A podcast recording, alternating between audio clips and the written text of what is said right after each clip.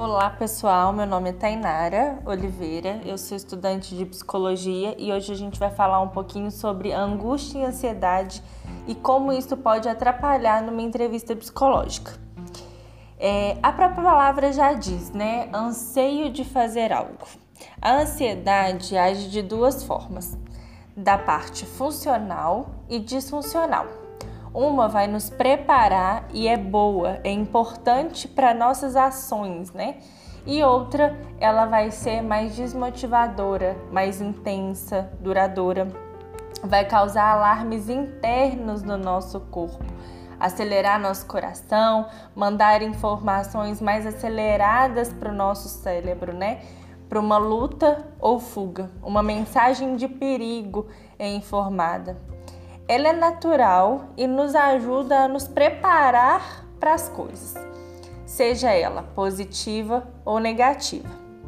A ansiedade nos gera incertezas, apreensões é, de problemas que vêm de dentro ou de um ambiente externo. O trabalho excessivo, a ansiedade voltada para os planos do futuro, rotina, falta de planejamento são alguns fatores que podem aguçar a ansiedade.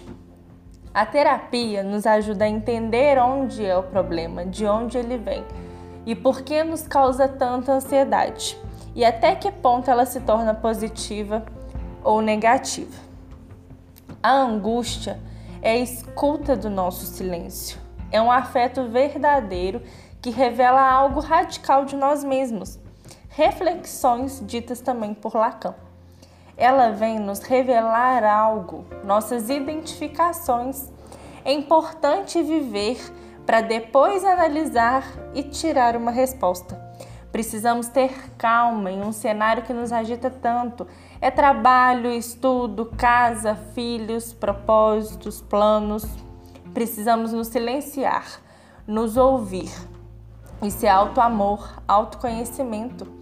É necessário fazer isso para nos ajudar a lidar com as dificuldades que nos deparamos a todo momento.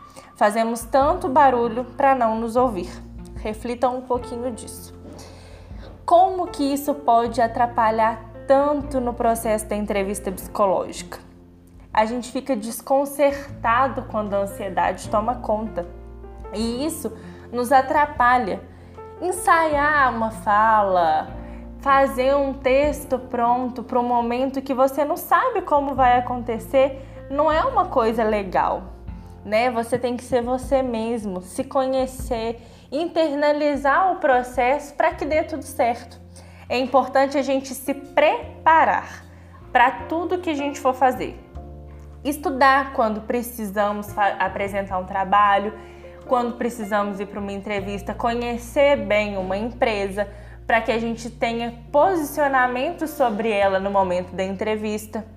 Isso são coisas que vão diminuir a nossa ansiedade, a preparação para fazer alguma coisa. Isso reduz a nossa ansiedade, nos deixa mais tranquilos e preparados para aquele momento. É importante ter consciência dessa preparação para que a gente consiga controlar os nossos comportamentos e o nosso pensamento que gera tanta ansiedade. É importante que a gente saiba nos ouvir e ter propriedade das coisas que a gente acredita. Isso vai reduzir muito mais toda essa tensão que a gente causa antes de um acontecimento ser é, realizado, né? A gente imagina algo antes que ele aconteça. Isso nos gera uma ansiedade muito forte.